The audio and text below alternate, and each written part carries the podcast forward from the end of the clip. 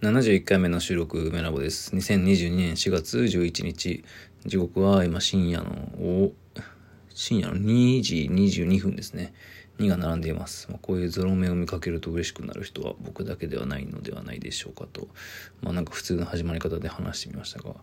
今日はですね、あの、筑波美術館でやっていた展示の搬出をしてきました。本当にあっという間に終わってしまいましたね。まあ基本的に搬入よりも、搬出の方が大変というよりかは楽なはずなんですが、今回はちょっと時間の関係で搬出の時間が、まあ2時間だけだったので結構急が急いでやらなきゃいけなくて、まあなんかちょっと、あの、大変でしたね。まあしかしそれも無事終わり、まあなんというか軽い打ち上げといいますか、そういうのを行ってで帰ってきました。その、まあ、筑波の展示ということでですね、あの、江戸光一郎さんという、まあ、メディアアーティストかつまあ、研究者というか情報理工学者と、まあ、ウィキペディアには書いてありますがあの江戸さんと久しぶりにあの今回の展示でお会いしまして以前はもう本当それこそ2010年に渋谷の南塚で行われた破滅ラウンジという、まあ、展示というかイベントですね初めてあったのかな。いやその前にあったのかな。まあ結構本当2009年とか2010年とかそういう11年12年以上前のまあ交流が始まり、まあ、それ以降はインターネットでねこうそれぞれの活動をなんとなく見つつって感じなんですけどでも久しぶりにそのネットさんと打ち上げでいっぱい話してまあ楽しかったですね。うん。まあ、江戸さんは本当に、あの、僕なんかよりももっと前の、あの、昔からの本物のインターネットを知ってるというか、まあ、その上で、その時期に、そのリアリティを作品に、まあ、メディアアートにしている人なのでなんかその江戸さんから見た現在のインターネットってどういうふうに見えるんだろうとかいう話を、まあ、しようと思ったらなんか僕は本当に無限に VTuber の話をしてしまって、まあ、バーチャル YouTuber の話ですね、まあ、宇月こから始まり委員長月の人から始まりキズナアイの中の人ホロライブイングリッシュやら何やらか、まあ、そしてニコ生のこととかね。あのまあそれはもう一回は喋り始め止まんないんでまあでもすげえそれを楽しそうに、興味深そうに聞いてくれてですね。ま田さんも非常に作家的というか変わっ、まあ結構変わった面白い、非常にユニークかつ、まあ素敵な方で、まあそういう方と久しぶりにお話をすることができて、まあすごい楽しかったですね。まあ江戸さんに限らず、筑波のそういう方々ともっといっぱいね、交流して、そして、まあいろいろ展示も見て、いろんな場所を見てという、まあ積極的にせっかくね、そこでしたんだから、そこの場所のことをまあ楽しんで交流してというのをもっとしたかったんですけど、あんまりそれはできなくて、まあそれなんでかっていうと、まあ作品制作のスケジュールがちょっと忙しくなってしまったからというのは、まああったんですけど、まあ今回だけと言わずにね、あの、ぜひ今後もなんか、まあ展示とかね、まあイベントとかどういうのかわかりませんが、つくばで展示したいですね。うん、また。まあ来てくれた方ね、見に来てくれた方、皆お世話になった方というかね、皆さん本当にありがとうございました。また、まあある程度時間が経ったらアーカイブの写真を自分のホームページにまとめてあげようかなと思います。まあ別にある程度時間が経たなくてもすぐあげてもいいんですけどね。うん。これきっかけで知り合ったアーティストの方もなんかいっぱい話したりしてでまあその方ともね VTuber の話で盛り上がったりとかしてなんかそういうつながりがまた次の展示につながっていったらいいですねまあなんかなんかね普通につながりその気配があったのですごいそれもうんとても、えー、良いなんというか、うん、経験になりました。昨日、その、まあ、漫画家の手塚治虫さんのドキュメンタリーから、まあ、発して、手癖というか、まあ、その手塚治虫さんの晩年の、まあ、丸が描けなくなったんだと、そういった手つきの話から、まあ、僕自身の画像の、まあ、手癖というか、絵の具の手癖というか、そういうのを話して、まあ、それを、なんというか、広げて話そうと思ってたんですけど、え今日はそれではなく、え今読んだ漫画の話をします。で、なんでその漫画の話をしたいかというと、まあ、それを読んだばかりだからということですね。で、まあ、それは何かというと、まあ、さよならエリという藤本たつ樹さんの書いた漫画です。で、本当に、え、数時間前にアップロードされた漫画です。ウェブで読める漫画で、で、まあ、最近その、まあ、ジャンププラスっていうサイトで読めるんですけど、最近のその藤本つ樹さんの作品とか、まあ、あとネットで話題になる作品ですね。まあ、藤本さんじゃないですか、たあの、タコピーの現在とか、そういうものが、まあ、紙というよりかはもう、ウェブで発表されてたくさんの人が急にまあそこにアクセスして読みまくる。そしてその感想をバーッとこうまあ主にツイッターですかね。ツイッターでこう書きまくると。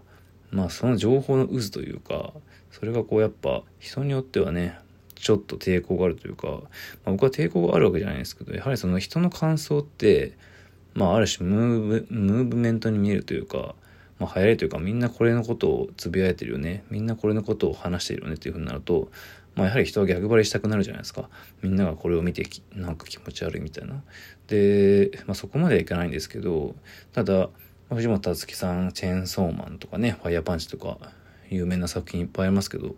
その最近発表した「ルックバック」という、まあ、これは結構その、まあ、京都アニメーションのうん起きてしまった悲しいそのまあ殺人事件大量殺人事件がまあ、モチーフになってるのかどうかわからないですけど、まあそういったややセンシティブな内容が含まれていて、まあ賛否両論があったといえばあったんですよね。まあ、大前提として僕は素晴らしい作品だと思ってますけど、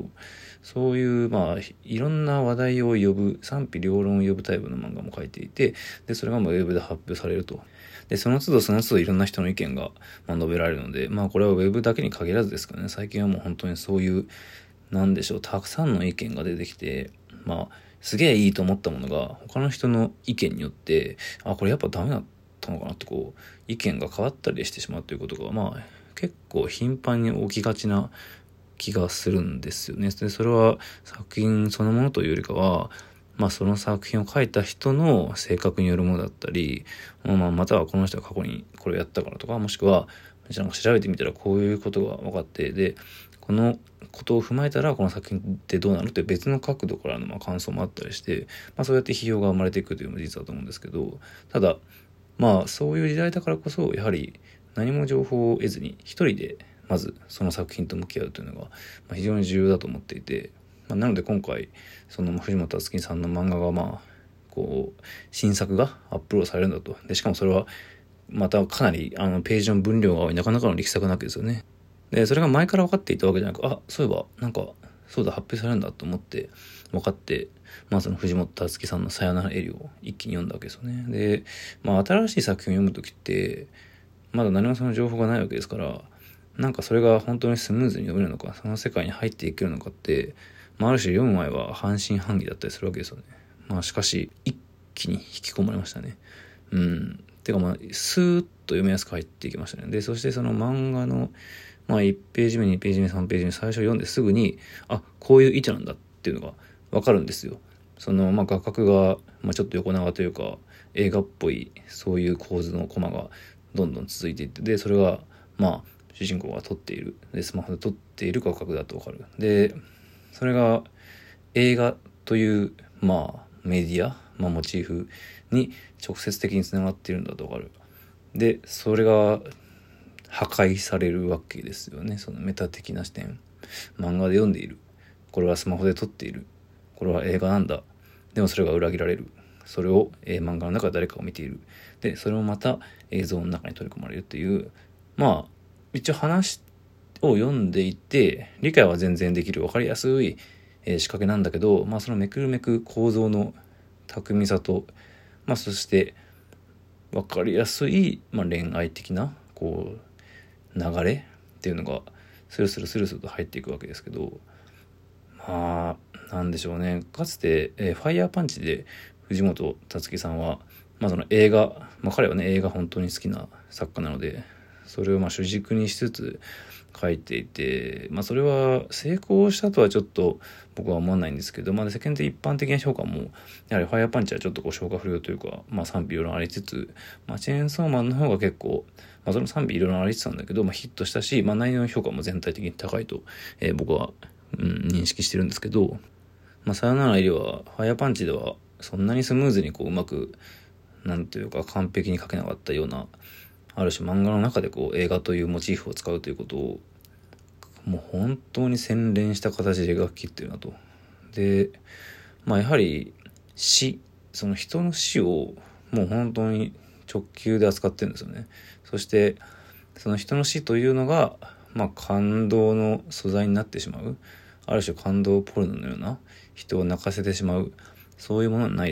てしまうのをまあ、ある種徹底的に馬鹿にしてしまうような態度。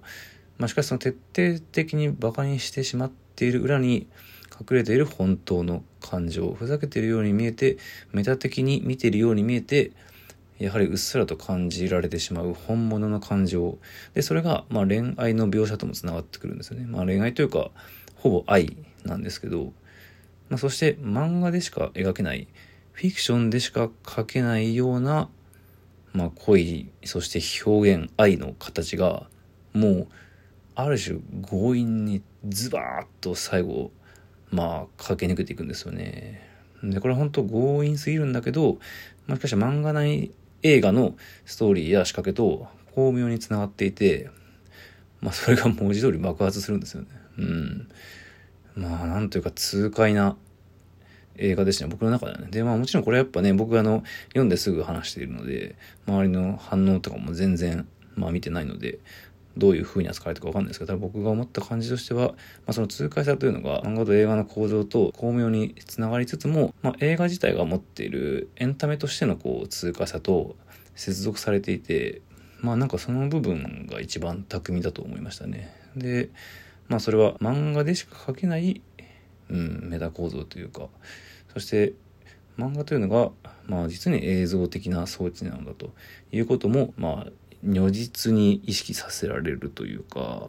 まあ、そしてこれは紙ではなく、ウェブで発表されてるからこそより深く、うん、感じられる要素なのかなと思いましたね。